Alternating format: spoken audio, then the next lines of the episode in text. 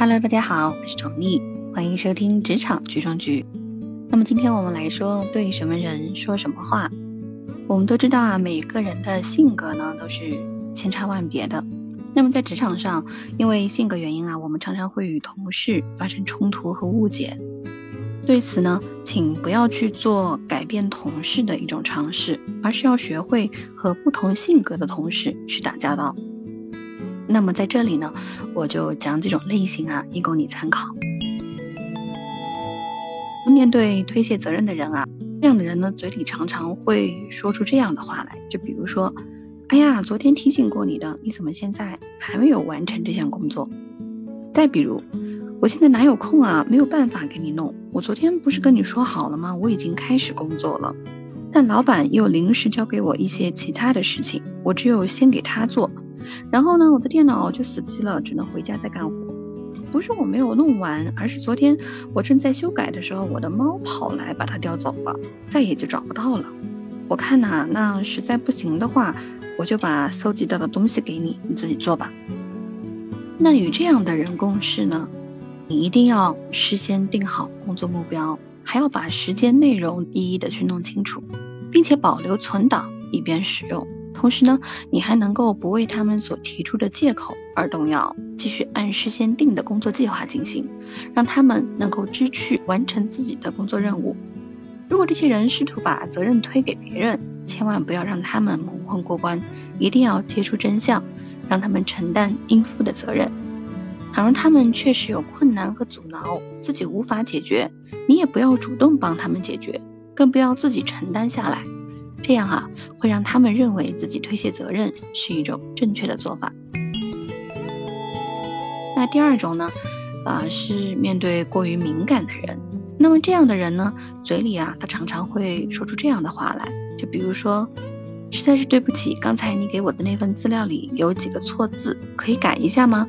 那应该对文章的整体没影响的。或者还有一种就是什么，文章里边有错字。那你的意思就是说我中文水平很差了？这对我是奇耻大辱。我只不过是一时的不小心，有芝麻小的错误，只是没有看到电脑文档里面的错字而已。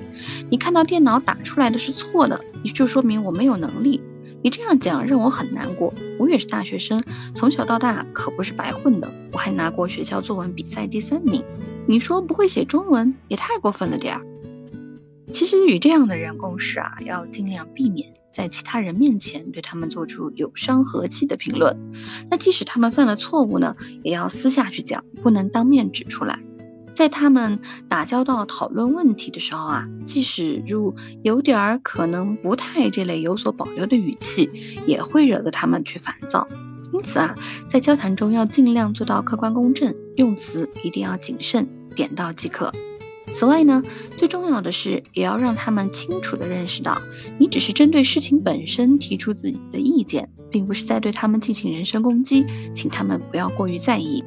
针对他们过于激烈的反应啊，万不可先乱了阵脚，更不能忙于辩解，因为那样可能会愈描愈黑。针对事情自身是最好的。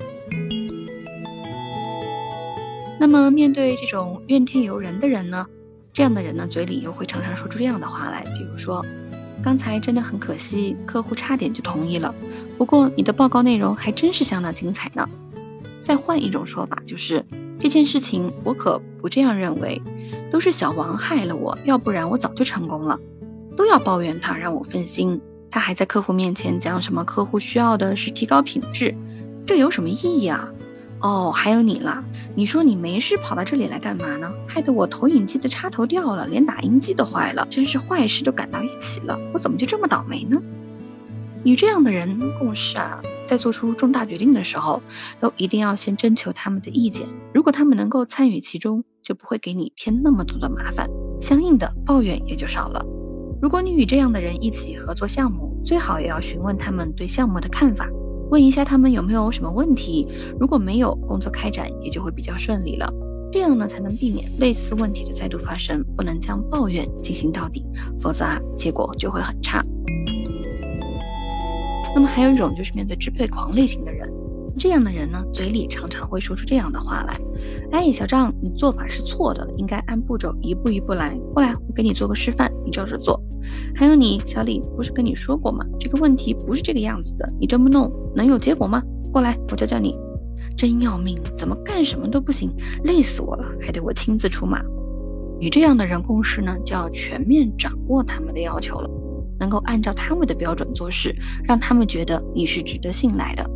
因此，工作中你大可随时告知他们工作的进度与状况，必要时呢询问他们的意见，让他们知道工作正在大家都满意的状况下进行。那如果你在工作中不小心犯了错误，也要及时的汇报，让他们知道你一定会改正错误，并保证以后不会再重蹈覆辙。好了，我们今天的话题就聊到这儿。如果你还有什么想说的，那就请在下方留言吧，我都会一一回复的。那么我们下期再见，拜拜。